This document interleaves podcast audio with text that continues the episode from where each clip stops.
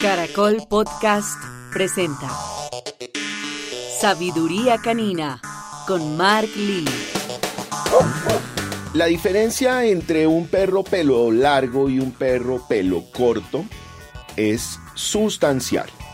abismal la diferencia, porque el mantenimiento de un pelo corto es muy sencillo. Necesita tres cosas muy importantes aseo completo de baño con shampoo y demás una vez al mes. Una limpieza cotidiana que se podría hacer con un poquito de vinagre, puede ser una copita de vinagre blanco disuelto en un litro de agua a través de una toallita y de, una, de un pañito que podríamos utilizar. Podemos hacer limpiezas al pelaje de la mascota dos o tres veces por semana y de esa manera vamos a evitar mal olor y también el vinagre es un antimicrobiano natural, de manera que va a haber una limpieza a fondo. Y el tercer tema para tener en cuenta es una muy buena alimentación. A través de una muy buena alimentación vamos a tener un pelaje sano, nutritivo y que se va a poder hacer un buen mantenimiento. Cuando ya tenemos un pelo largo, ya estamos hablando de un trabajo mucho más dispendioso, de una dedicación de tiempo mucho más larga, porque el pelo largo necesita un cepillado casi que a diario. Debería ser a diario. De esa manera eliminamos el pelo muerto, eliminamos la grasa que se queda sobre la superficie del pelaje, eso nos ayuda a reducir los olores, pero si no le hacemos un buen mantenimiento al pelo largo, pues evidentemente vamos a tener un perro pelo largo muy desordenado, con enredos, con el pelo sucio y además lo que eso podría afectar su cuerpo, su cuero cabelludo y su piel. De manera que arrancar a tomar esa decisión involucra quién me iba a ayudar a cepillarlo, quién me iba a ayudar a este mantenimiento, porque no podemos bañarlos los animalitos de pelo largo dos o tres veces al mes cada vez que se ensucia. Entonces hay que hacer un proceso de aseo, higiene, limpieza, cepillado, que es mucho más engorroso que en el pelo corto.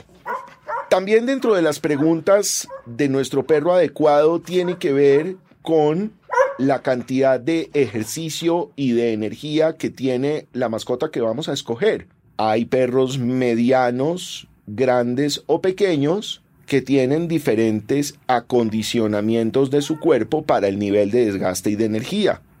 Es un error muy cotidiano el que las personas que tienen mascota pequeña o perro pequeño creen que sus animalitos de compañía no necesitan ejercicio. Entonces los tienen dentro de sus hogares, apartamentos, casas, en una convivencia muy sedentaria, en un día a día sin actividad, y eso empieza a volver al perro perezoso, sedentario, como lo dije ahora, y esto nos lleva a unas condiciones de salud. De manera que dentro del perro adecuado también debemos pensar quién va a hacer ejercicio, quién lo va a sacar a estas jornadas, porque no importa el tamaño del animalito, necesita entre media hora y 40 minutos de ejercicio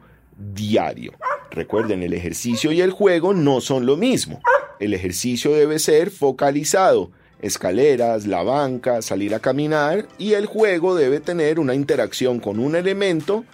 que sea su juguete y que tenga un inicio y un final. Debe aparecer y desaparecer. Una vez empezamos a tomar ya la decisión de nuestro perro adecuado y empezamos la búsqueda, no importa si es comprado, adoptado, debemos ser conscientes del proceso de empalme y de entendimiento de este animalito. Importante entender los procesos de crianza, si es un cachorro, revisen nuestros episodios de un cachorro en casa, y si es un perro adulto que acaba de llegar, muy importante tener presente cuáles son esas medidas que se deben tomar desde el primer momento que llegan nuestros animalitos al hogar. Nuestro perro adecuado debe ser el que haga parte de este comportamiento familiar, el que haga parte de esta sensación que hay dentro del hogar con las diferentes actividades y gustos que tenemos nosotros. Es muy importante que logremos empalmar con nuestro animalito de compañía el trabajo que la familia quiere que se construya con ellos en el proceso en el que vamos a convivir. Es muy importante entender que ese día a día de nuestros animalitos de compañía y de las mascotas también va a ser parte de ese día a día de nuestras familias y de los gustos que tenemos, en donde vamos a empezar a involucrarlos, a donde vamos a hacer de nuestra vida cotidiana partícipes a ellos de este espacio y donde es muy importante entender que de la manera como acoplemos a nuestros animales de compañía en nuestra vida cotidiana, será la manera como ellos nos correspondan, convivan, compartan y nos entreguen de vuelta este gran amor incondicional que pueden tener con nosotros. Importante que cuando tomemos la decisión de tener una mascota nueva en casa y pensemos en la posibilidad de traerlo a nuestros hogares, pensemos en la posibilidad de darle una oportunidad a un animalito que de pronto no tuvo un hogar, una familia, que de pronto no ha podido sentir ese vínculo tan importante que se genera dentro de una familia y dentro de un hogar en la manera como podemos convivir con nuestros animalitos de compañía. Quiero invitarlos a una pequeña reflexión en donde le permitamos a otro animalito que no ha tenido una familia de llegar a nuestros hogares, hacernos felices, darle la oportunidad a otros animalitos que no necesariamente son de raza, a llegar a nuestros hogares y de una manera absolutamente incondicional quieran convivir con nosotros y nos den a nosotros y mucha gratificación sobre la relación que construimos con ellos. A través de estos espacios de mi sabiduría canina,